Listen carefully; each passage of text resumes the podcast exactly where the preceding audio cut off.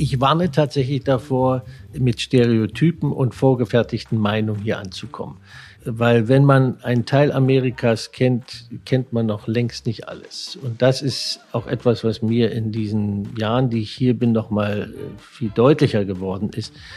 Diese Amerika ist so vielfältig und so unterschiedlich in den verschiedenen Ebenen, geografisch, strukturell, Stadt-Land, bei der ethnischen Herkunft. Das ist ein Vielvölkerstaat, wenn Sie so wollen.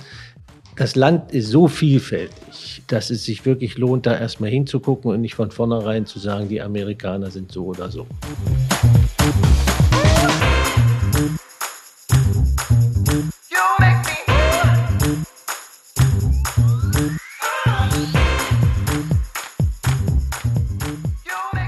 Guten Abend, Felix. Olli, grüß dich. Hey, Wahnsinn, diese Intros abends aufzunehmen ist echt riskant. Ne? Wir haben hier beide schreiende Kinder nebenan. Aber äh, die, die Mik unsere Mikros sind gut abgeschirmt. Wie ja, geht's dir? Bei mir, sind, bei mir sind noch zwei Türen dazwischen. Ja, mir geht's gut eigentlich, soweit. Nur, dass es halt bei, wie viel haben wir denn? Oh, 20 nach 11. Podcast at night, um, full work a day. Naja, äh, aber du hast, du hast echt viele Aufnahmen in letzter Zeit gemacht, ähm, bist auch so ein bisschen äh, alleine unterwegs, äh, weil du ja. einfach viele Leute kennenlernst. New York. New York ist wieder alive und diesmal war ich im Generalkonsulat bei, beim coolen Konsul. David Gill. Ja. Ähm, wie hast du den kennengelernt und wie bist du da angekommen? Also, wenn man länger hier lebt, auch als Journalist, lässt sich das gar nicht vermeiden, dass man irgendwann mit dem Generalkonsulat zu tun hat, sei es für Visa, sei es für mhm. andere Angelegenheiten, Passverlängerung oder, oder sowas. Tatsächlich haben wir durften, aber Christina und ich äh, bei Herrn Konsul zu Hause in seiner sogenannten Residenz, das ist an der Park Avenue, eine mhm. Lesung machen für unser Buch Stadtnomaden. Und da haben wir ihn so richtig kennengelernt zum ersten Mal und auch gecheckt, der Typ cool. ist total locker, anders als die, die da so vorher da waren. Ist das ein Mensch, mit dem man wirklich gut reden kann. Und so kam dann die Idee, hey, lass ihn mal zum Podcast einladen, was für ihn jetzt, glaube ich, auch unbekanntes Terrain ist. Aber ein spannender Mensch, äh, ein toller Vertreter irgendwie hier in, in New York für, für, ja, für Deutschland. Und er hat natürlich einen ganz anderen mhm. Blick auf Amerika als unsere anderen Gäste, weil er jeden Tag Deutschland vertritt hier. Und sag mal, hast du jetzt ganz besondere Connections für Visa-Anträge? ja, das läuft hier, glaube ich, alles ziemlich bürokratisch ab. Also bei mir steht ja jetzt gerade mhm. an, dass ich amerikanischer Staatsbürger werden will. Und wie immer ist das Schwierigste daran die deutsche Bürokratie. Ähm, da muss man dann sicherstellen, dass man seinen deutschen Pass behält. Wir hatten das schon mit Dirk Lüth, der uns davon erzählt, mhm. wie er seinen mhm. Pass dann auf dem Parkplatz bekommen hat. Und da geht gar nichts schneller oder langsamer, wenn man hier jemanden kennt. Das läuft alles. Die Mühlen hier laufen einfach vor sich hin. Aber die, den Antrag, die amerikanische Staatsbürgerschaft zu bekommen. Ich glaube, das ist eine Sonderfolge wert. Da müssen wir einmal drüber sprechen, warum du das willst und, und äh, wie du das, äh, was du dafür tun musst. Aber ich würde sagen, jetzt zurück ähm, zu unserem Generalkonsul, ja. David Gill, oder? David Gill, der coole Konsul, der coolste Konsul, den wir, glaube ich, hier hatten bisher. Und ähm, wir haben lange gesprochen, wir haben das Gespräch ähm, natürlich bearbeitet, aber es war eine große, große Ehre, wirklich mit einem Diplomaten ähm, Zeit zu verbringen und den mal richtig auszuquetschen, wie das hier so ist. Viel Spaß.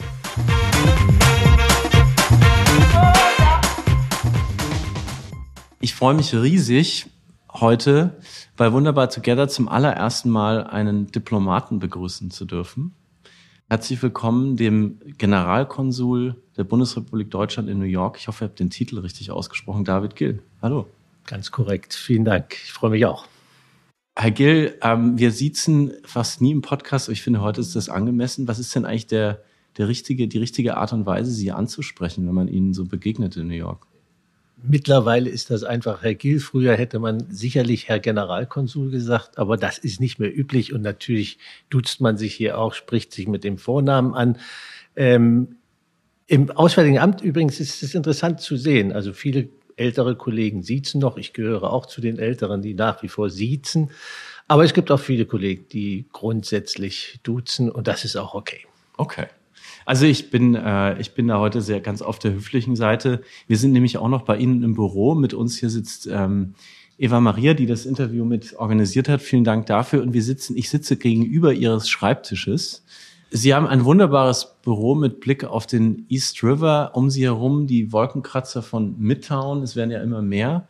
Äh, heute scheint die Sonne. Also wirklich ein toller Blick, den Sie da von der Arbeit haben. Ich sehe jetzt, ich gucke auf Ihren Schreibtisch. Schwarzer lederner Stuhl, wie sich das gehört. Dahinter ein ähm, großes Bild mit dem Berliner Fernsehturm und der Deutschlandflagge. Das sind alles Dinge, die man erwartet. Was sind denn so die, die unerwarteten Dinge, die wir hier im Büro sehen können, die Ihnen ganz viel bedeuten? Also da hängt einiges an den Wänden und steht manches im Regal, ähm, das persönliche Beziehungen hat oder auch zu meinem, meiner Arbeit. Und ich äh, finde zum Beispiel ist immer gut, Dinge zu haben, die so eine Brücke schlagen zwischen Deutschland und Amerika oder Deutschland und New York und einen Bezug zu meiner Arbeit haben. Da gibt es auch einiges, was in der Residenz an den Wänden hängt. Aber hier hängt zum Beispiel ein Bild von Nina Bösch, eine deutsche Künstlerin, die hier in New York lebt und die Collagen macht mit Metrokarten. Also ähm, mit denen, mit denen man bezahlt, wenn man hier mit der U-Bahn fahren will. Und wir haben sie gebeten, zum 30-jährigen Jubiläum der Wiedervereinigung ein Werk zu machen. Und dann hat sie das äh, Brandenburger Tor aus Metrokarten als Collage gemacht. Ganz tolles, äh, äh, ganz tolles Kunstwerk und das hängt hier. Die Good Old Metrocard ist hinten weiß und vorne gelb. Das heißt, sie hat das Brandenburger Tor in weiß und schwarz gemacht und dann den Himmel in Metrocard gelb. Man sieht das erst, wenn man näher hintritt an das, an das Bild, dass das alles Metrocards sind. Das sieht einfach nur aus wie ein tolles Gemälde. Geniale Idee und wieder eine Deutsche in New York, die was macht, was total cool ist. Genau so ist es. Und davon habe ich in den letzten Jahren äh, Gott sei Dank viele treffen können. Aber es gibt noch andere Dinge hier. Hier steht ein kleiner Berliner Bodybear, da ist das Bellevue vorne drauf gemalt. Das haben mir meine Kollegen geschenkt, als ich von Berlin Abschied nahm, äh, nach ähm, New York zu gehen. Oder ich habe hier einen ähm, Preis aus Glas ähm, von einer ähm, Institution, die heißt FESBI. Das ist eine Organisation, die sich mit berufsethischen Fragen beschäftigt, von Ärzten über Journalisten bis hin zu Theologen und mit jungen Berufseinsteigern arbeitet zu diesem Thema und dazu in die Vergangenheit schaut. Und wir haben Berufskollegen während der Nazizeit oder in anderen Zusammenhängen ähm, ethische Fragen behandelt. Sind sie standhaft geblieben oder nicht? Und ähm, es gibt jedes Jahr einen Preis von diesem, dieser Organisation, einen für eine lebende Person und eine posthum. Und vor einigen Jahren hat Fritz Bauer, der bekannte Staatsanwalt in Hessen, Frankfurt, der in den 60er Jahren die Prozesse gegen die, ja, äh, die KZ-Aufseher angestoßen hat, äh, bekommen und ich durfte diesen Preis stellvertretend entgegennehmen. Das bedeutet mir viel, den hier zu haben. Ich wollte über Ihre eigene Reise äh, sprechen, die Sie in die USA geführt hat. Wie sind Sie eigentlich aufgewachsen? In einer großen Familie. Ich habe sechs Geschwister und viele Cousins und Cousinen und in einem Pfarrhaus in Ostsachsen, in der kleinen Stadt Herrnhut manchen, die sich in der evangelischen Kirche oder in kirchlichen Bezügen auskennen, sagt der Name Herrnhut auch etwas, ein Entstehungsort einer kleinen evangelischen weit, weltweiten Kirche. Die Herrnhuter gibt es hier auch in Pennsylvania zum Beispiel. Ähm, ja, und das war prägend, weil es war mitten im Osten und ganz weit im Osten. Und äh, die Erfahrung, die ich als Kind und Jugendlicher gemacht habe in der DDR, die prägt mich natürlich bis heute. Einerseits dieses ähm, deutliche ausgegrenzt zu werden als einer, der in der Kirche aktiv ist, der nicht in der FDJ war, ähm, nicht bei den Pionieren, auch keine Jugendweihe mitgemacht hat, äh, wo ganz klar war, ich werde nie studieren können in der DDR. Und auf der anderen Seite gleichzeitig aber auch diese große Solidarität und die tolle Gemeinschaft innerhalb, der, innerhalb meiner Kirchengemeinde und innerhalb des kirchlichen Umfelds insgesamt in der DDR ähm, zu erleben, die bei allem unterdrückt sein und ausgeschlossen sein auch eine große Freiheit bedeutete. Und äh, wir haben halt innerhalb der Kirche und nicht nur bei uns zu Hause am Abendbrottisch auch sehr offen über viele Dinge gesprochen und auch gelernt, ähm, ja, Ideen zu entwickeln, Dinge in die eigene Hand zu nehmen, bei allen Risiken, die das bedeutet hat. Ganz, Sie haben gesagt, ganz weit in der DDR. Also ich habe versucht, mir das auf der Karte anzugucken. Das ist kurz vor der polnischen und tschechischen Grenze. Da ist so ein ähm, ähm, Dreiländereck in Zittau. Ähm, da bin ich übrigens zur Berufsschule gegangen und davon, oder Görlitz ist die nächstgrößere, bekanntere Stadt, 25 Kilometer äh, entfernt von Görlitz. Also man kann, kann von meinem Heimatort gut nach Polen reingucken. Äh, die tschechische Grenze äh, und nach Tschechien ins Isergebirge reingucken. Das ist alles da ganz nah. Äh, jetzt haben Sie gesagt, ein sehr offenes Haus. Also wie haben Sie es dahin gekriegt, die Welt mitzubekommen? Viele haben ja vergessen, dass ganz viele DDR-Bürger medial im Westen gelebt haben, weil sie Tagesschau guckten und heute und ähm, Tatort und, und so etwas. Das war in Herrnhut noch mal ein bisschen anders. ich lebte da im sogenannten Tal der Ahnungslosen. Denn östlich von Dresden und südlich von Cottbus äh, äh, war es schwierig, Westfernsehen zu äh, bekommen. Und bei uns ging es gar nicht mehr. Wir lasen tatsächlich das neue Deutschland, um zwischen den Zeilen zu lesen. Das lernte man schon als Jugendlicher. Ähm, wir hatten sehr viel Besuch ähm, aus dem Westen durch diese kirchlichen Bezüge, aber auch verwandtschaftliche. Und für uns war das Radio eine ganz wichtige ähm, Informationsquelle. Mittelwelle, UKW ging auch nicht sondern Mittelwelle und die beiden Sender, die man hörte, waren Rias Berlin und der Deutschlandfunk. Ähm, ich bin also mit dem Deutschlandfunk wirklich aufgewachsen. Ähm, ich weiß noch, äh, ich musste um acht in der Schule sein, zehn vor acht kam immer aus Ostberliner Zeitung zitiert und kommentiert. Da wurde dann die, Deut die ostdeutsche äh, Zeitung auseinandergenommen. Das habe ich mir immer noch angehört. Dann bin ich in die Schule gegangen, umgeschaltet, dann wurde Staatsbürgerkunde äh, Unterricht äh, absolviert. Also äh, ja, das war unser Medienkonsum und es war eben aber ganz wichtig auch diese persönlichen Beziehungen, die wir hatten. Also das Wort Deutschlandfunk, diese Signatur, die ist bei Ihnen eingeprägt. Den höre ich heute noch. Wenn ich koche hier und nicht gerade NPA höre, dann hole ich, höre ich halt Deutschlandfunk. Warum haben Sie dann als junger Mann eine Klempnerlehre gemacht? Weil es ein guter Beruf ist. Nein, aber äh, äh, das hatte natürlich mit den politischen äh, Verhältnissen zu tun. Ich habe ähm, sechs Geschwister und keiner von uns durfte auf normalem Wege Abitur machen, weil wir eben nicht in der FDJ waren, weil wir keine Jugendweihe äh, machten. Ich bin der sechste von sieben. Ähm, für mich war das von vornherein klar, dass ich ähm, nicht studieren werde in der DDR, zumindest nicht an einer staatlichen Universität. Und so habe ich, äh, ich sage immer, den, die, die typische Karriere eines DDR-Pfarrerskindes gemacht. Zunächst nach der zehnten Klasse, als die öffentliche Schule zu Ende war, einen Beruf zu lernen. Mein Bruder ist Elektriker geworden einer ist Drucker und ich bin halt Klempner geworden, weil es einen Klempnerbetrieb in meinem Ort gab, ähm, ein kleiner Handwerksbetrieb und meine Mutter dachte, da, das wäre ein guter Ort für meinen Sohn. Ich fand das auch toll und es waren äh, wirklich tolle drei Jahre, wo ich eben nicht nur das Handwerkszeug im wahrsten Sinne des Wortes gelernt hat, sondern auch sozial ganz viel gelernt habe. Ähm, das hat mich auch eine gewisse Ehrfurcht vor dem Bauhandwerk gelehrt. Ähm, und ich kann bis heute auch noch einen Wasserhahn auswechseln. Das ist kein Problem. Haben Sie das hier in, New York, in der Residenz schon mal? Die ist frisch saniert gewesen, als wir einzogen, aber äh, äh, den einen oder anderen tropfenden Wasserhahn habe ich auch schon mal selbst wieder festgemacht. Äh, kein Problem. Wie haben Sie denn dann die Wende erlebt? Naja, ich war, ähm, und äh, deswegen komme ich zurück zu dem der typischen Karriere eines Pfarrerskindes. Mir war von Anfang an klar, ich werde nicht zeitlebens Klempner bleiben, sondern der, der Schritt danach war, dass ich äh, 1985 nach Potsdam gegangen bin. Die äh, evangelische Kirche hatte ähm, drei Schulen äh, eingerichtet für junge Menschen wie mich.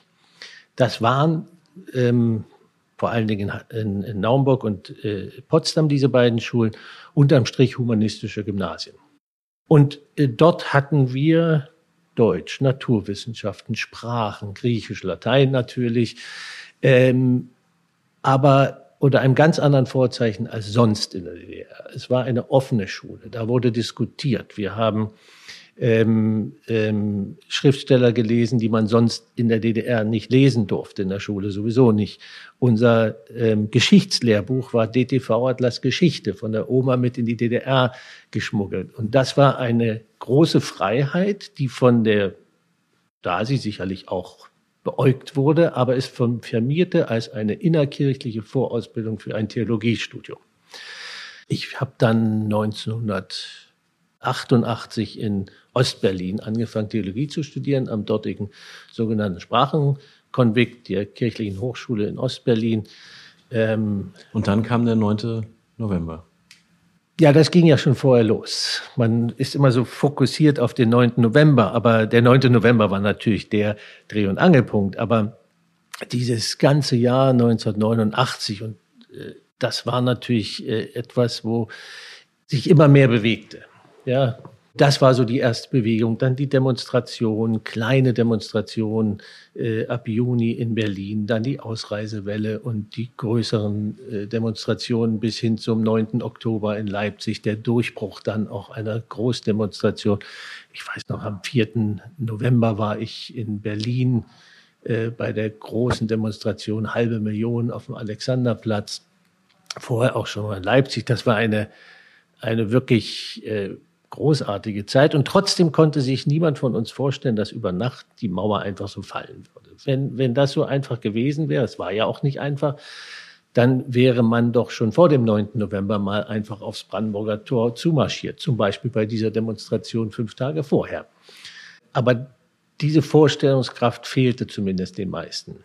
Es war klar, es wird sich vieles ändern, es wird Reiseerleichterungen geben. Das war im Übrigen für mich eine der größten Probleme in der DDR oder die ich mit der DDR hatte, neben den beruflichen, dass ich meine Freunde und Familie nicht besuchen konnte. Ich war bis zum Mauerfall nie auf der Westseite. Ich war 23, wohnte ganz in der Nähe der, der Mauer.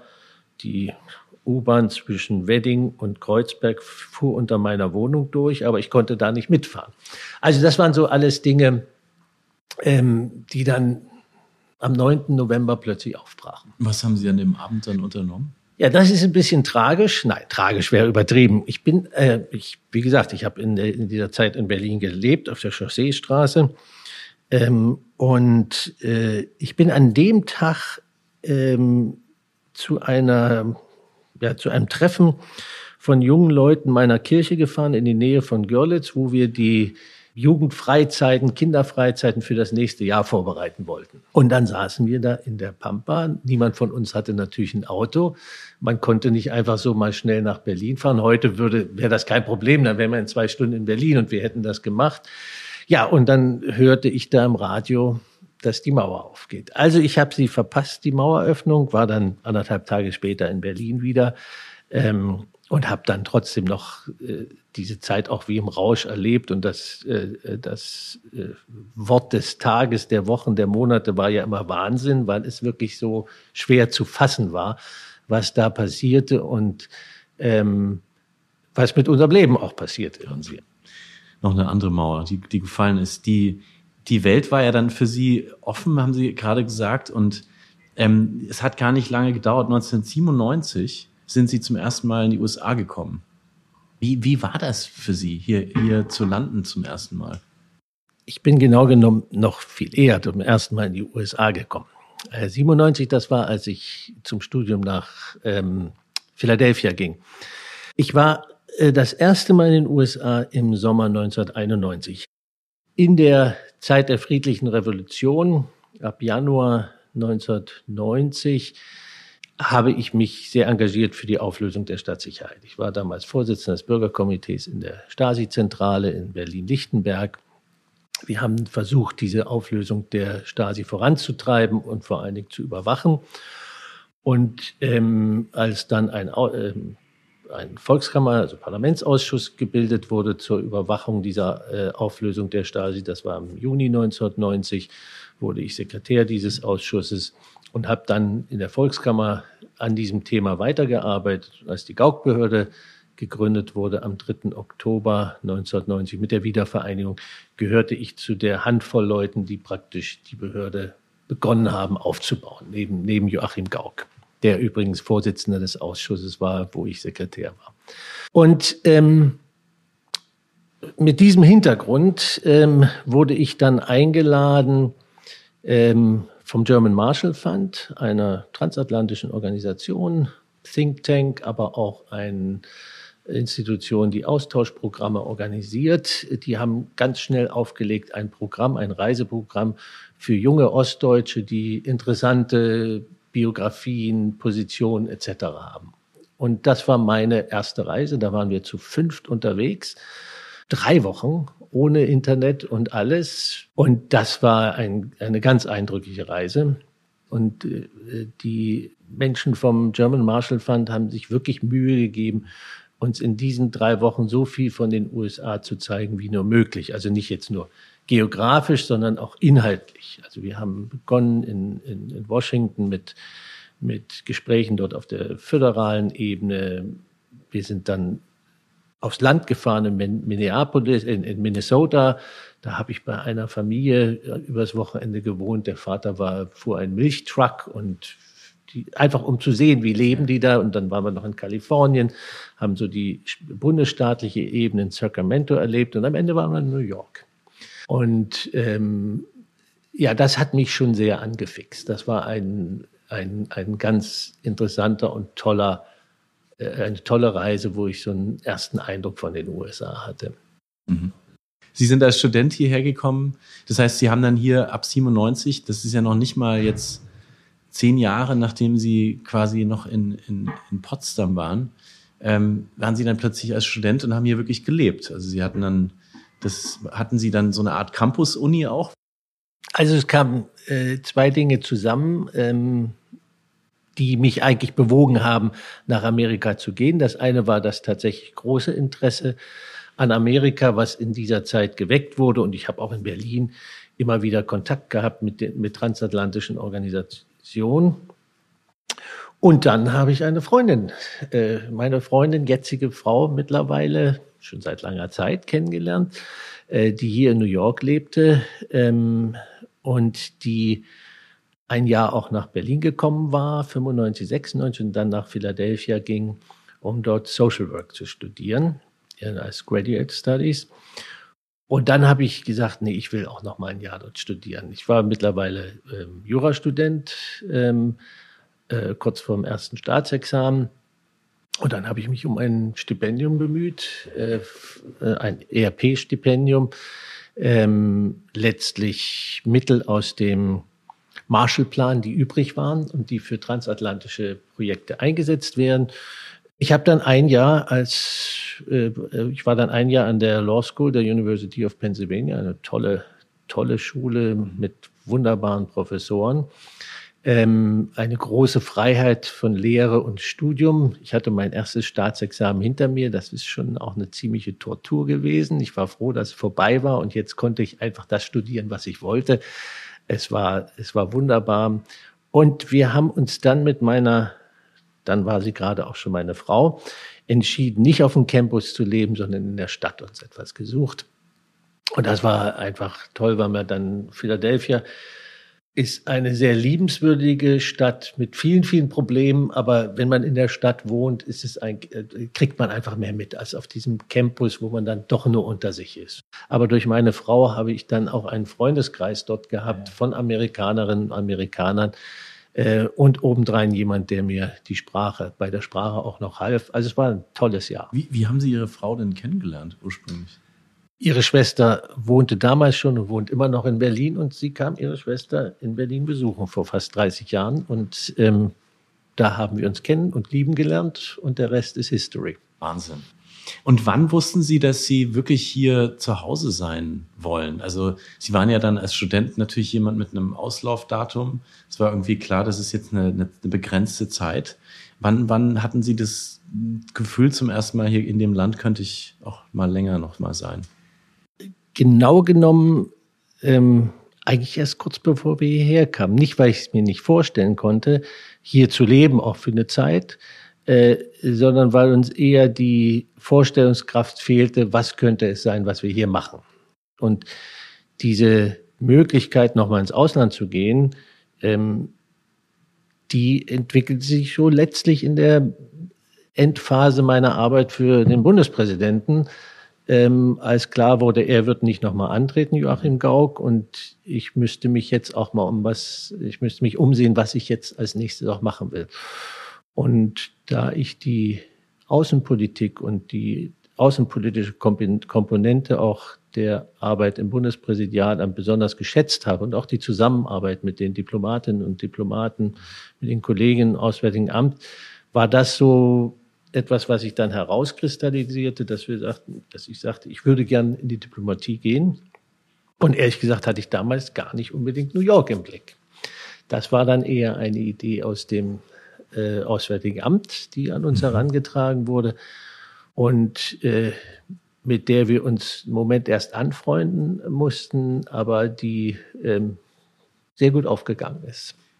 Mit dem Podcast besuchen wir die coolsten Deutschen in den USA. Also das sind Menschen, die, ähm, die hier was losmachen. Und eine, eine Frage, die immer interessant ist, wenn die Menschen hierher kommen, was nehmen die so mit aus Deutschland? Da gibt es Menschen, die mieten sich ganze Container. Andere sagen, ich habe ein kleines Köfferchen und das reicht mir.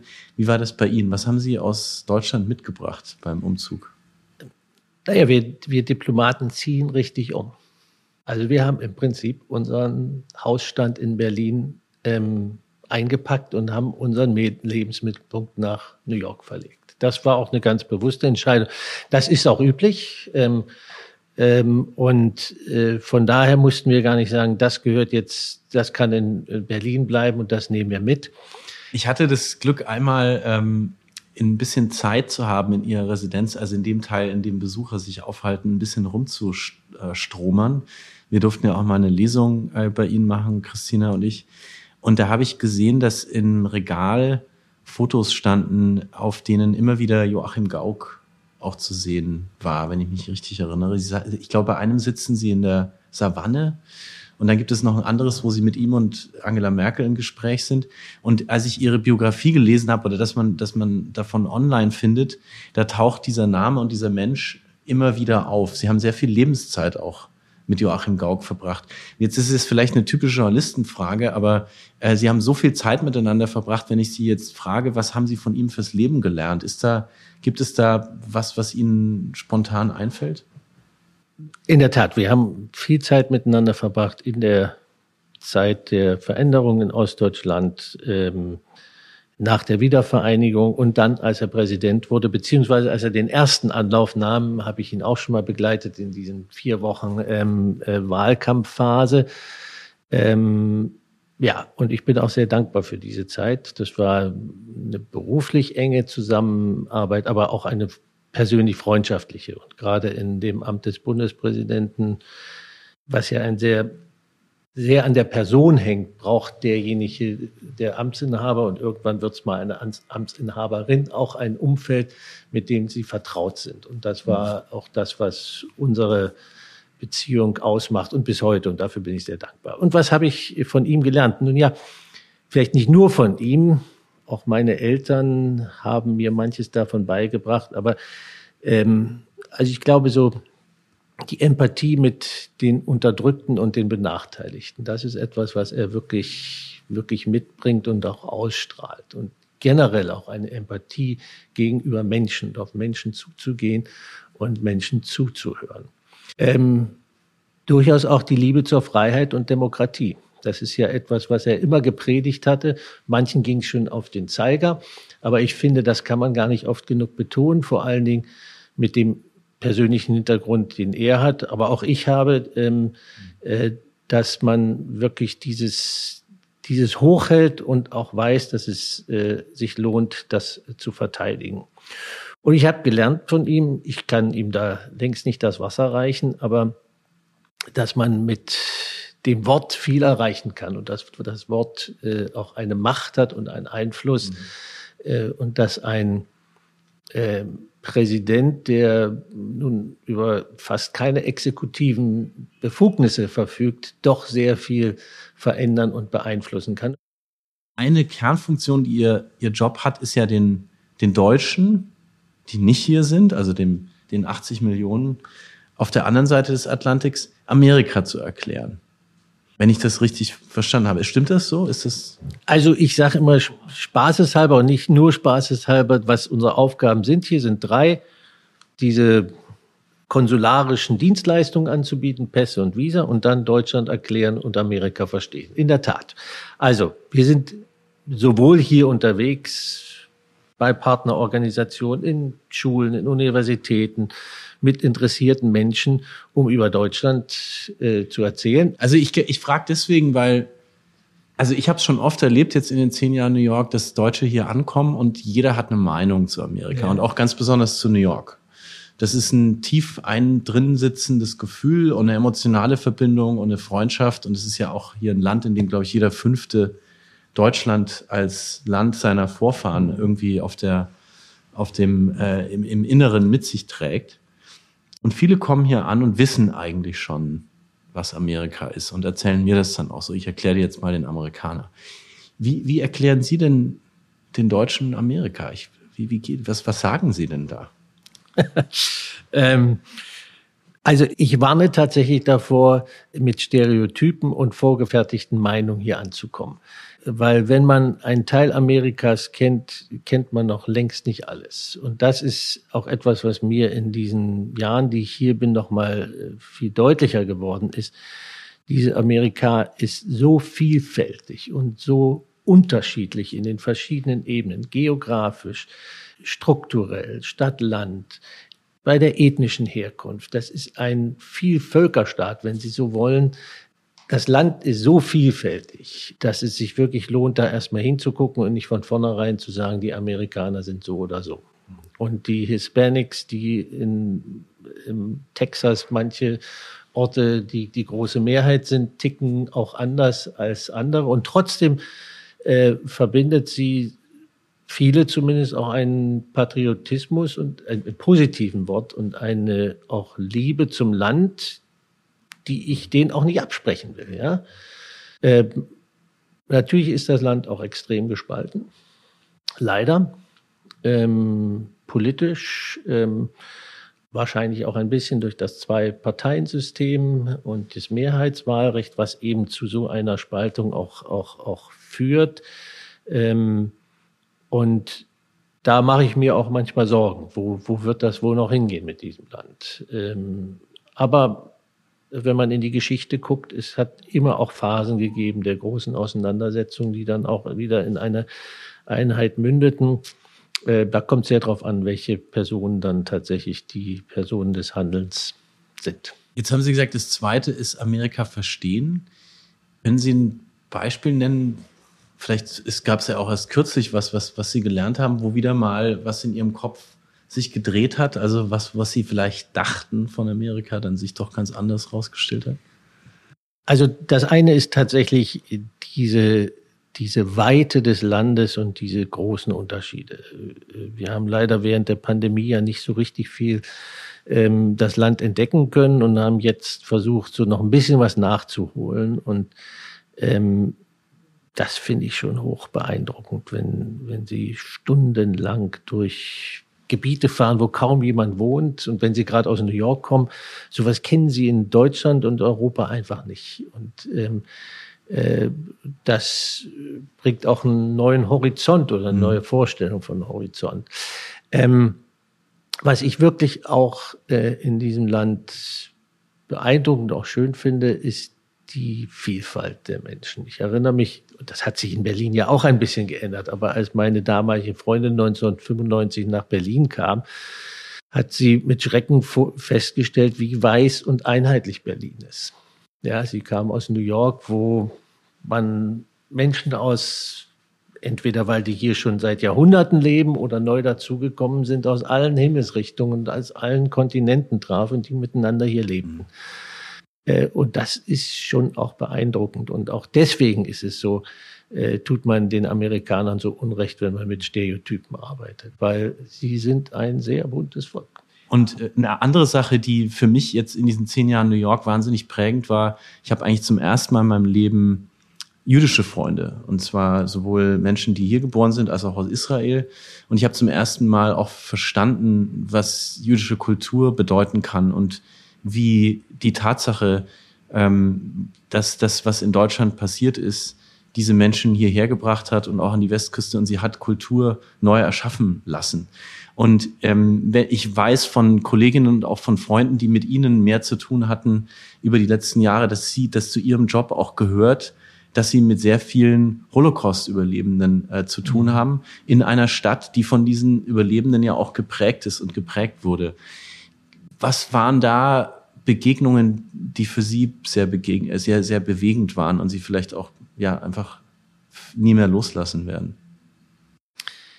In der Tat, die der Kontakt und die Zusammenarbeit mit jüdischen Organisationen, mit der jüdischen Community hier in New York ist ein wesentlicher Schwerpunkt für das Generalkonsulat. Schon immer gewesen. Und das hat sich natürlich auch geändert über die Jahre, wie diese Zusammenarbeit aussieht. Da kann ich gleich noch, wenn Sie wollen, auch ein bisschen mehr erzählen. Aber tatsächlich, hier in New York ist neben Israel nicht nur die größte jüdische Community zu Hause, auch Zuwanderer seit Jahrhunderten sind hierher gekommen. Polnische Juden Anfang des Jahrhunderts, letztes, des letzten Jahrhunderts, deutsche Juden weit vor der Nazizeit, viele auch, ja, auch aus wirtschaftlichen Gründen und dann natürlich eine Großzahl von, von äh, Flüchtlingen vor, der, vor den Nazis. Wobei es war auch nicht immer nur einfach, in die USA äh, auszuwandern und ähm, nicht alle haben es hierher geschafft tatsächlich.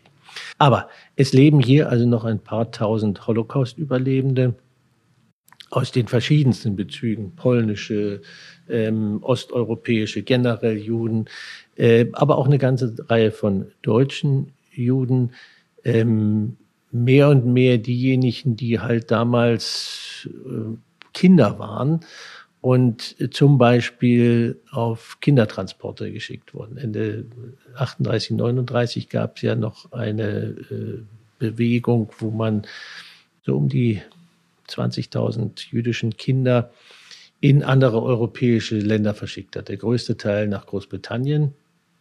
Es gab äh, ein paar hundert, die in die Niederlande und nach Belgien gingen, ein paar hundert, die in die Schweiz äh, geschickt wurden, von ihren äh, Familien getrennt, aber in Sicherheit. So meinte man zumindest. Das traf leider für die, die nach Belgien und Niederlande geschickt wurden, nicht zu, aber die anderen ja, die überlebten dort.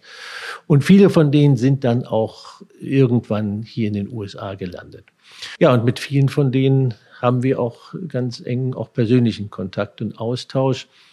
Und ähm, das ist egal wo und mit wem immer bewegend, weil es steht diese Geschichte, äh, die Sie erlebt haben unter den Nazis, ich will gar nicht sagen zwischen uns, sondern über dem Ganzen. Aber es ist mittlerweile auch so ein großes Vertrauen in die Bundesrepublik, in die Demokratie dort, in die Rechtsstaatlichkeit gewachsen, auch gerade unter denen, ähm, dass man, dass, dass diese antideutschen Reflexe man relativ selten erlebt. Die gibt es auch. Und da kann ich auch niemand, äh, äh, äh, das verstehe ich auch, dass es die gibt. Aber es äh, ist häufiger doch mittlerweile so, dass ein Vertrauen da ist, gerade von denen, die als deutsche Juden hier geflüchtet, äh, hierher geflüchtet sind. Äh, nicht wenige von denen haben in den letzten Jahren auch ihre deutsche Staatsbürgerschaft zurückbekommen. Ähm, das spricht ja auch Bände, dass man sagt, ich will am Ende meines Lebens doch auch wieder Deutsche oder Deutscher werden, weil als der oder diejenige bin ich geboren und das ist ein großer Teil meiner Identität und warum lasse ich mir eigentlich diese Identität von den Nazis nehmen? Und jetzt ist der Punkt gekommen, wo man das kann, weil man auch Vertrauen in, in dieses Land hat. Und da habe ich gerade bei diesen Einbürgerungen immer wieder ganz unglaublich schöne Begegnungen gehabt. Ähm, vor zweieinhalb Jahren eine 97-Jährige, die war 1922 in Hamburg geboren, Erika Estes, die also glücklich war, dass sie wieder Deutsche war, mit 97. Und der ist es ein ganz großes Anliegen war, dass sie das vor ihrem Lebensende noch erlangen konnte. Und Geben Sie diesen Menschen physisch Ihren deutschen Pass in die Hand? Gibt es da eine Art Zeremonie? Oder? Es gibt, also nicht in allen Fällen tue ich das, in, aber in vielen Fällen tue ich das, tatsächlich Ihnen die Einbürgerungsurkunde zu übergeben. Das ist der Moment, wo Sie wieder Deutsche werden. Mhm. Es gibt ähm, übrigens der Weg, wie Sie Deutsche werden, ist einer, der im Grundgesetz festgeschrieben wird. Wir haben im Artikel 116 Absatz 2 die Bestimmung, dass alle diejenigen, die während der Nazizeit ihre ähm, deutsche Staatsbürgerschaft aberkannt bekommen haben, das war bei Juden der Fall, dass die, sie diese ähm, voraussetzungslos wieder erlangen können. Ähm, und es geht nicht nur um die, sondern auch deren Nachfahren. Also es gab auch schon Zeremonien, wo ich drei Generationen hier hatte. Die Großmutter oder Mutter, Jahrgang 37 war das, glaube ich, in Berlin geboren, deren Kinder in meinem Alter und deren Kinder, also Enkelkinder, äh, zwischen 10 und 25. Da war eine ganze Familie von zwölf Leuten hier und die wurden alle wieder Deutsche nach dieser äh, Bestimmung. Und ähm, das ist schon sehr bewegend. Wie vielen Menschen geben Sie denn jedes Jahr die deutsche Staatsbürgerschaft? Wir haben im Moment so um die 650, 700 Anträge pro Jahr äh, auf die Erlangung der Staatsbürgerschaft äh, oder Wiedererlangung. Wir nennen es auch Wiedergutmachungseinbürgerung, weil ein Unrecht wieder gut gemacht wurde, was in den 30er und 40er Jahren angerichtet wurde. Ähm, ja, das sind relativ viele. Die, die Zahlen sind eher hochgegangen, die Antragszahlen, als runter in den letzten Jahren. Und das ist so eine Mischung. Natürlich ist das die Familiengeschichte. Es ist für junge Menschen natürlich auch attraktiv, einen europäischen Pass zu haben. Aber warum nicht? Ist doch wunderbar. Ich komme aus einer deutschen Familie, dann sollen sie ruhig auch einen deutschen Pass haben. Ähm, es sind immer auch die, die persönlichen Geschichten, die interessant sind. Ich hatte selber das Glück, eine Holocaust-Überlebende zu treffen vor einigen Wochen und es war tatsächlich auf äh, Verbindung meines Pfarrers, ursprünglich aus Nürnberg, also mit in der Gemeinde, in der ich aufgewachsen bin. Und die Dame Jacqueline lebt im Norden in der Bronx und ich habe immer noch ein Kloß im Hals, wenn ich so jemanden gegenüber sitze. Das ist, äh, obwohl ich jetzt sozusagen mit 40 natürlich aus der nächsten Generation bin, die das nicht erlebt hat, persönlich.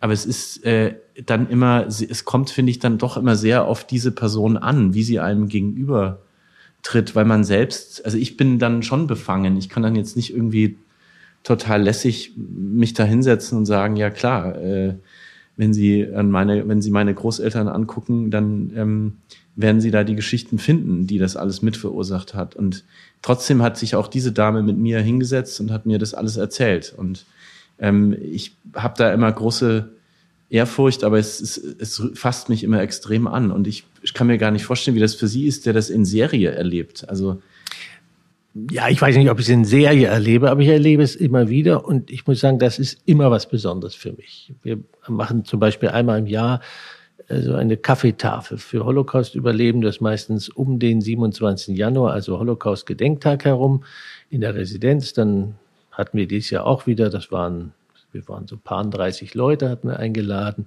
20 davon tatsächlich Holocaust überleben, dann waren Kinder dabei oder äh, Kinder von gerade Verstorbenen, die wir in den letzten Jahren schon mal dabei hatten.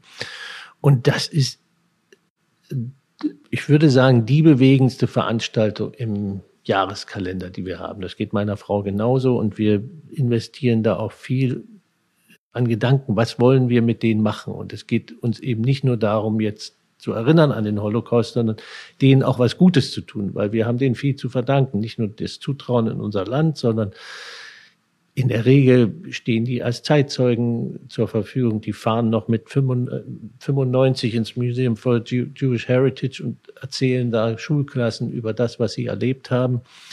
Und all das ist so wichtig und es sind auch großartige Lebensläufe, die man da auch feiern kann. Ja, ich meine, die, die sind durch die tiefsten Tiefen gegangen und haben dann ein Leben hier neu entwickeln müssen, häufig ganz allein in der Welt, weil niemand von der Familie übrig war. Ähm, und haben viel erreicht ähm, und ja, haben dieses Leben gemeistert und geben jetzt, wo sie schon um die 90 sind, auch äh, und drüber auch weiteren Generationen ihre Erfahrung mit, äh, das finde ich toll und das wollen wir auch unterstützen und auch Danke sagen dafür. Und ich habe, das muss ich auch lernen, ich habe sagen, ich habe gelernt auch in den letzten Jahren, äh, was ich so fast nicht erwartet hätte, dass es schon auch noch einen Unterschied macht, wie man als Vertreter Deutschlands, und da meine ich nicht nur mich, sondern auch meine Kolleginnen und Kollegen hier im Generalkonsulat, auf diese Leute zugeht und dass man auf sie zugeht und wie man mit ihnen redet und dass man immer noch einen Unterschied machen kann. Also ich erinnere mich an eine Begegnung, da habe ich mal um den 9. November, hier spricht man übrigens von Kristallnacht, das ist ähm, der Begriff hier, den jeder kennt. Da werde ich häufig eingeladen in Synagogen, um über damals zu sprechen, aber ich rede dann auch über neues jüdisches Leben in Deutschland, was wir tun zur Pflege äh, äh, des jüdischen Lebens, wie sich Deutschland auch verändert hat durch den Zuzug von 200.000 äh, Juden aus der ehemaligen Sowjetunion, wie die Gemeinden auch wieder wachsen, wie Israelis nach Deutschland ziehen und gerne auch in Berlin leben. Ähm, das ist für viele auch neu.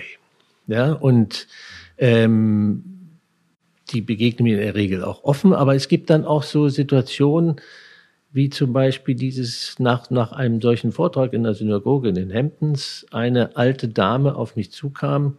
Ich war ziemlich aufgewühlt, äh, erzählte mir, dass sie aus Wien kam und dort die äh, Pogromnacht erlebt hat als Kind und sich das ihr eingebrannt hat und wie schwierig es ihr ist, damit umzugehen. Und jetzt, wenn sie mich da erlebt und Deutschland auch mit anderen Augen sieht und äh, aber wie sie damit umgehen. Und wir haben uns lang unterhalten und am Ende fing sie dann an, Deutsch zu reden. Und dann dachte ich, ja, da, da hast du was erreichen können, auch für sie persönlich, dass sie nochmal anders auf ihre, ihre, ihr, ihr nicht auf ihr Leben gucken kann, aber dass sie mit manch, manch vielleicht auch ausgesöhnt sein kann oder damit umgehen kann. Also das ist wichtig, dass wir dieses mit mit diesen Menschen auch reden und ihnen auch zeigen, ja, wir äh, gehen mit dieser Schuld um in Deutschland, aber wir wollen auch ja, wir, wir, wir werden auch dafür sorgen, dass das nicht vergessen wird, aber wir wollen auch eine neue Umgebung schaffen, dass sich Juden auch wieder wohlfühlen in Deutschland. das ist offensichtlich angekommen. Wahnsinn. Äh, ich finde das zutiefst bewegend und ich finde, da versteht man auch dass die deutsche Sprache in einem völlig anderen Kontext, wenn man ihnen zuhört. Ähm, das ist zutiefst beeindruckend und das ist was, was nur Sie erzählen können, denn niemand anders, glaube ich, hier in der Stadt macht, macht diese Erfahrung so häufig. Eine Sache, die ich über Holocaust-Überlebende erst vor kurzem erfahren habe, die mich sehr ja, verstört hat, war, dass anscheinend viele von denen in Armut leben. Ist das, ist das richtig und warum ist das so? Das ist tatsächlich so. Also ähm, nicht jede Fluchtgeschichte ist ja auch eine Erfolgsgeschichte geworden. Ja, und es war auch nicht so, dass ähm, diejenigen, die es nach Amerika geschafft äh, hatten, mit offenen Armen empfangen wurden. Und ähm, es gibt diese Erfolgsgeschichten. Also es gibt viele dieser Geschichten, aber es gibt natürlich auch ganz viele, die wirtschaftlich hier ähm, ja zurechtgekommen sind, aber im Alter tatsächlich auch in Armut leben. Und die Stadt ist natürlich wahnsinnig teuer und das Sozialsystem. Ähm, es, es gibt hier natürlich auch ein Rentensystem, aber es ist, es funktioniert anders als in Deutschland und deswegen ist es so wichtig, dass wir als Deutschland auch viel Geld geben in die Pflege dieser Holocaust-Überlebenden. Sie haben gerade von New York und Geld gesprochen und deswegen biege ich jetzt mal kurz ab zu Ihnen in die Residenz. Denn Ihre Residenz ist an einer Adresse, die zu den ja, berühmtesten der Stadt und des Landes gehört, 740 Park Avenue. Es gibt eigenes, eigene Bücher über dieses Haus. Es ist von außen, wenn man von außen hochguckt, ist es eigentlich, kommt es einem eher vor wie eine Burg. Also ein Haus, in dem, in das mehr, in das ganz viele Einfamilienhäuser passen würden.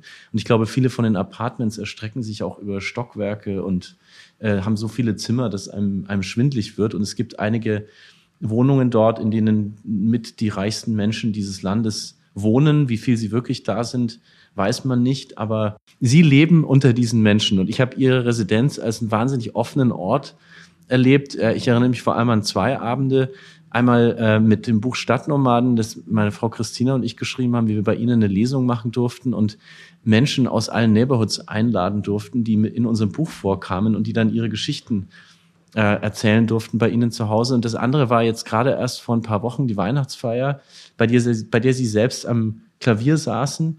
Und ich glaube, Sie haben mir dann gesagt, Sie haben jetzt gerade zum vierten Mal ähm, mit allen Weihnachtslieder gespielt, weil so viele Leute kamen an diesem Abend, dass sie einfach immer wieder am Klavier saßen und immer weiter gesungen wurde.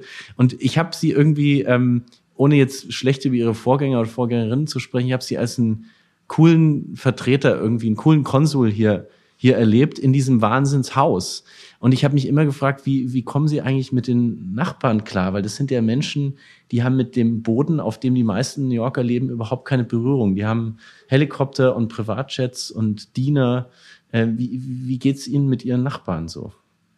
Also zunächst mal äh, ist es ein gewisser Zufall, dass die Residenz des deutschen Generalkonsuls gerade in diesem Haus äh, ist, das tatsächlich dafür bekannt ist, dass da die superreichen New Yorks wohnen. Äh, das ist auch ein bisschen dieser Nimbus des Hauses. Also zur Beschreibung, es ist ein typisches Haus der Upper East Side, ähm, Ende der 20er Jahre errichtet. Damals standen da an der Park Avenue zum großen Teil noch so große Mansions, große Villen.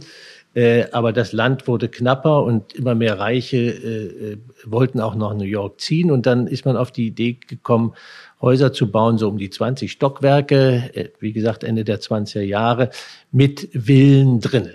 Also die typische Wohnung da drinnen ist 500 Quadratmeter auf zwei Stockwerken. In dem unteren residierte man, empfing man etc. In dem oberen Stockwerk, waren die äh, Schlafzimmer und Bäder. Und äh, die Wohnungen wurden dann natürlich an die Reichen dieser Zeit auch verkauft. Da wohnten irgendwann mal auch Rockefellers und Vanderbilts drin. Und das Haus hat auch einen gewissen Nimbus, weil Jackie Onassis Kennedy Teile ihrer Kindheit dort verbracht hatte. Ihr Großvater, ein Herr Lee, hat nämlich, war damals so Immobilienentwickler und hat dieses Haus gebaut. Die Bundesrepublik hat die Wohnung äh, gekauft in den 70er Jahren für einen ganz normalen Preis. Das ist ein Schnäppchen, würde man heute sagen. Und ich war ja vorher nicht im diplomatischen Dienst und ich muss sagen, seitdem ich hier bin und diese Residenz habe, bin ich auch extrem dankbar, dieses Instrument zu haben, einen Ort zu haben, wo man gastfreundlich sein kann, wo man Leute miteinander in Verbindung bringen kann, wo man reden kann, wo man zuhören kann, Vorträgen oder Musik, wo man Atmosphäre schaffen kann, wo wir netzwerken können und bestenfalls Deutschland und Amerika auch verbinden können. Deswegen bin ich da unheimlich gerne in diesem Ort ähm, und ähm, ja auch dankbar, diese, diese Möglichkeit zu haben, um meinen mein Job da auch zu machen. Es wohnt sich auch schön, weil es, äh, man hat Platz, was man sonst in New York nicht unbedingt hat. Und es ist nah am Central Park. Auch das ist schön. Ähm, in der Tat, diese Nachbarschaft ist jedenfalls nichts, womit ich groß geworden bin und nichts, wo ich mit meinem Gehalt oder was auch immer wirklich reinpassen würde. Ähm, wir machen das Beste draus. Wir sind selbstbewusste Mieter und sind auch diejenigen, die wahrscheinlich ähm, so übers Jahr verteilt die meisten Besucher haben ähm, und auch ein offenes Haus sein wollen. Ähm, es ist jetzt nicht so, dass es da eine äh, äh, Mietergemeinschaft oder Eigentümergemeinschaft gibt, wo man sich ständig einlädt. Wir laufen uns hin und wieder über den Weg. Manche wissen, wer ich bin, manche wissen es auch nicht. Und natürlich ist es so, wie viele der Menschen, die viel Geld haben in New York, hat man nicht nur eine Wohnung in New York, sondern auch noch eine draußen, wo man im Sommer ist und eine, wo man im Winter ist. In der Tat, während der Pandemie waren wir in diesem großen Haus. Ähm, alleine letztlich. Ähm, aber ich, ja, ich muss äh, zugeben, das ist etwas, was mich auch in New York umtreibt, auch wenn Sie so wollen. Das ist während der Pandemie auch noch mal deutlicher geworden, dieser große Unterschied zwischen der, der große Reichtum, ähm, ähm, der auch manche Vorstellung total übersteigt, und dann auch diese pure Armut, äh, die man hier auch überall sieht und häufig auch ganz nah beieinander. Ähm, wie geht eine Gesellschaft eigentlich damit um?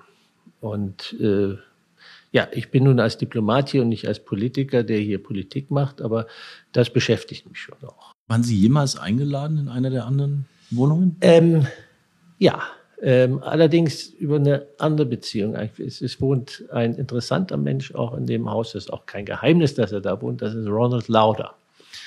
Ähm, und Ronald Lauder ist ein großer Kunstsammler und Kunstmäzen über Jahrzehnte. Er sammelt, ich glaube ich, ist er jetzt zweite Hälfte 70 und er sammelt, glaube ich, seit seinem 13. Lebensjahr Kunst.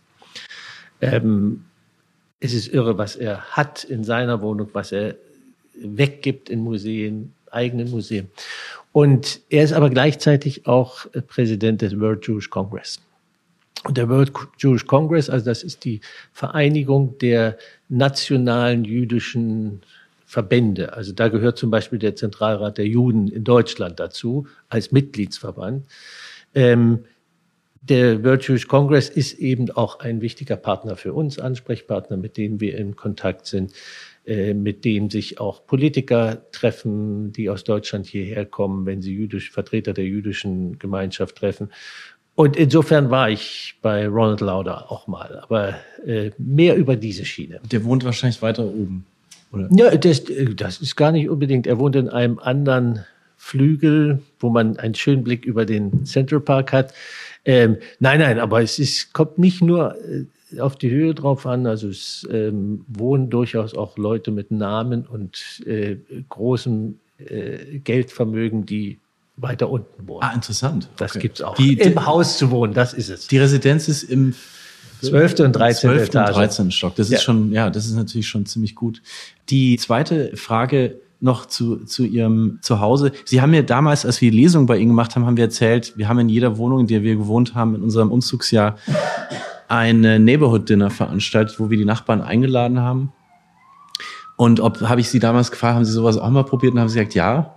Ich habe mal ein Abendessen organisiert und habe alle im Haus eingeladen. Und es kam einer, das war der Board-President der Eigentümergemeinschaft. Der hat sich kurz blicken lassen. Ansonsten kam niemand. Also It's not easy. Also wir haben kein Abendessen, wir haben einen Empfang geplant und es waren tatsächlich, die, die Rückmeldungen waren sehr gering und dann kam tatsächlich nur der Bordvorsitzende mit seiner Frau. Ähm, das war so ganz am Anfang. Das ist jetzt aber auch vielleicht nicht ganz untypisch für New York. Und man ist äh, auch in diesen Häusern, gibt es so die Alteingesessen, die haben schon mehr miteinander zu tun, die kennen sich untereinander. Aber ansonsten ist es nicht so unüblich und ich kann damit auch leben. Sie haben Mogli dort, das ist Ihr kleiner Hund, den, äh, der ist auch immer dabei. Dann haben Sie Ihre beiden Töchter dort, ähm, Emma und Helene, glaube ich. Ja. Äh, sind die Namen. Also wir teilen unsere eine, eine ältere Tochter mit dem Namen Emma.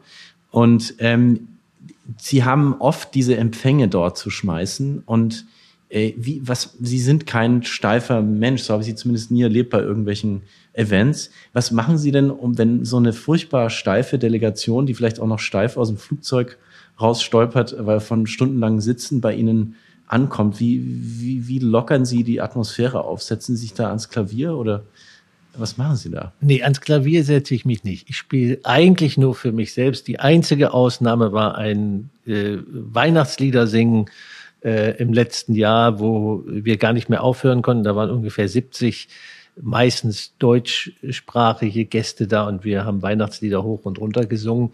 Dann spiele ich auch Klavier zum Begleiten, aber ich würde nie virtuos mich irgendwie oder irgendwas vorspielen. Das mache ich nicht. Ähm, so richtig steif weiß ich gar nicht. Ich versuche natürlich durch, durch Einleitung, äh, ähm, Begrüßung, Auflockerung irgendwie auch eine Atmosphäre zu schaffen und Menschen zusammenzubringen. Und was Abendessen anbelangt, ähm, wir haben ein, das, das, das beste diplomatische Möbelstück, was ich in dieser Residenz habe, ist ein runder Tisch. Der runde Tisch hat drei Größen. Da kann man zu acht dran sitzen, bis zu 16 und bis zu 24. Und wenn Sie ein Abendessen haben an einem runden Tisch, wo schön eingedeckt ist, für 22 Leute, das beeindruckt jeden noch. Also ich habe auch sehr wichtige Gäste gehabt und jeder sagt, wow, das ist ein, das, das sieht toll aus. Aber darum geht's mir gar nicht, sondern äh, der runde Tisch hat zwei großartige Vorteile. Sie haben kein wirkliches äh, ähm, protokollarisches Problem, dass irgendjemand am Rand sitzt. Das haben sie bei langen Tafeln, haben sie immer, irgendjemand sitzt am Ende am Rand und der oder diejenige fühlt sich da vielleicht nicht ganz richtig platziert oder wie auch immer. Am runden Tisch sitzt jeder im Kreis. Äh, und das Zweite, äh, an einem runden Tisch bekommt man auch immer ein Gespräch zustande. Äh, und das liegt mir sehr daran. Also das sehe ich auch als eine Aufgabe äh, als Diplomat, äh, nicht nur irgendeine Atmosphäre zu schaffen, sondern die Leute auch miteinander ins Gespräch zu bringen. Und das hat noch immer funktioniert. Selbst wenn die Gäste noch so steif sind, äh, holt man sie irgendwie rein. Und ähm, in unserer heutigen Zeit, ähm, das wird mir auch immer wieder gespiegelt, ähm, sitzen wir ja leider viel zu selten zusammen und unterhalten uns über das, was eigentlich los ist im Land, in unserem Leben, in der Politik, in der Welt. Äh, und das wird geschätzt. Äh, und ähm, das funktioniert eben an so einem Tisch auch, dass man die Leute ins Gespräch bringt. Ihre Zeit hier neigt sich dem Ende entgegen. Mit welchem Gefühl verlassen Sie und Ihre Familie New York? In der Tat, die Zeit geht zu Ende, aber für einen Diplomaten bin ich auch schon ziemlich lange in New York. Ähm, also zwei Dinge fallen mir vor allen Dingen ein. Es wird wehmütig werden, aber wir werden auch sehr dankbar sein für die Zeit, die wir hier sind. Das sind wir jetzt schon. Für das, was wir vielleicht auch an Groundwork haben machen können, an Verbindung zwischen meinem Heimatland und äh, dieser Region hier, äh, die Vernetzung von Menschen. Ähm, und ich bin sicher, dass wir jetzt New York auch irgendwie nicht mehr loswerden. Ja, also das wird immer eine Rolle in unserem Leben spielen. Wer weiß, wo unsere ältere Tochter mal äh, enden wird. Die geht jetzt, ist im dritten Jahr im College, also wird noch ein Jahr länger hier bleiben. Und wer weiß, äh, was dann ihre Zukunft ist. Ähm, äh, ja, aber ähm, New York ist schon auch eine ganz besondere Stadt. Wunderbar Together ist, der Podcast hat die gleiche Funktion ähm, wie Sie. Wir haben viele Menschen, die uns zuhören, die gerne hier im Land wären, viele, die schon hier sind, viele, die als Studenten, als Arbeitende planen, hierher zu kommen und die uns deswegen zuhören. Und ich bin Ihnen wahnsinnig dankbar, dass Sie so viel geteilt haben aus dem, was Sie hier bewegt und wie Sie es immer wieder schaffen, Menschen äh, zusammenzubringen. Gibt es noch irgendwas, was Sie loswerden möchten zum Ende des Gesprächs, was Sie vielleicht noch denen, die uns gerade zuhören, noch mitgeben möchten? Das fiel mir jetzt gerade so ein, als wir über New York sprachen. Wir haben jetzt ganz viel über New York gesprochen, wir haben ein bisschen über Bermuda gesprochen, aber das Generalkonsulat ist ja auch noch für mehr zuständig. Wir sind also äh, unser Amtsbezirk, wie das so schön im äh, deutschen ähm, Verwaltungsdeutsch heißt, äh, umfasst Pennsylvania, New Jersey, New York, den Staat New York, der ja bis hoch nach Buffalo an den Eriesee geht, äh, ein County in Connecticut, Fairfield County, das ist so der Vorort von New York in gewisser Weise. So, und ähm, es lohnt sich auch aus New York rauszugehen, dieses Land zu erkunden, ähm, mit den großartigen Städten von Pittsburgh, die, das sich äh, im letzten Jahrhundert wahnsinnig gewandelt hat von einer Stahlstadt zu einer Hightech. Ähm, äh, Stadt Philadelphia mit der großartigen Geschichte und den tollen Universitäten, der Norden von äh, New York mit den Adirondacks, wunderbare Landschaften, äh, Wälder, wohin das Auge blickt und äh, auch durchaus Universitätsstädten, Syracuse, Rochester, wo äh, viel passiert. Also ähm, auch das ist Teil des, dieser spannenden Arbeit hier, dass es eben nicht nur New York ist, wobei New York äh, okkupiert einen doch schon sehr. Lässt sie nicht mehr los und wir wollen sie eigentlich auch nicht mehr loslassen, aber äh, sie müssen weiter und sie werden noch, ja, jetzt, wenn der Podcast erscheint, noch ein paar Monate hier sein. Äh, Gibt es eine Abschiedsparty im Hause Gill? Wird's, oder eine Abrissparty? Na, abreißen werden wir ja nichts. Wir wollen ja unseren Nachfolgern äh, ein bestelltes Feld hinterlassen und ein ordentliches Haus. Äh, irgendwas werden wir schon machen, aber so richtig weiß ich noch nicht, was es werden wird. Okay. David Gill, Generalkonsul in New York. Vielen, vielen Dank für die Zeit und ja, für alles, was Sie hier tun. Vielen Dank. Danke Ihnen. Sehr.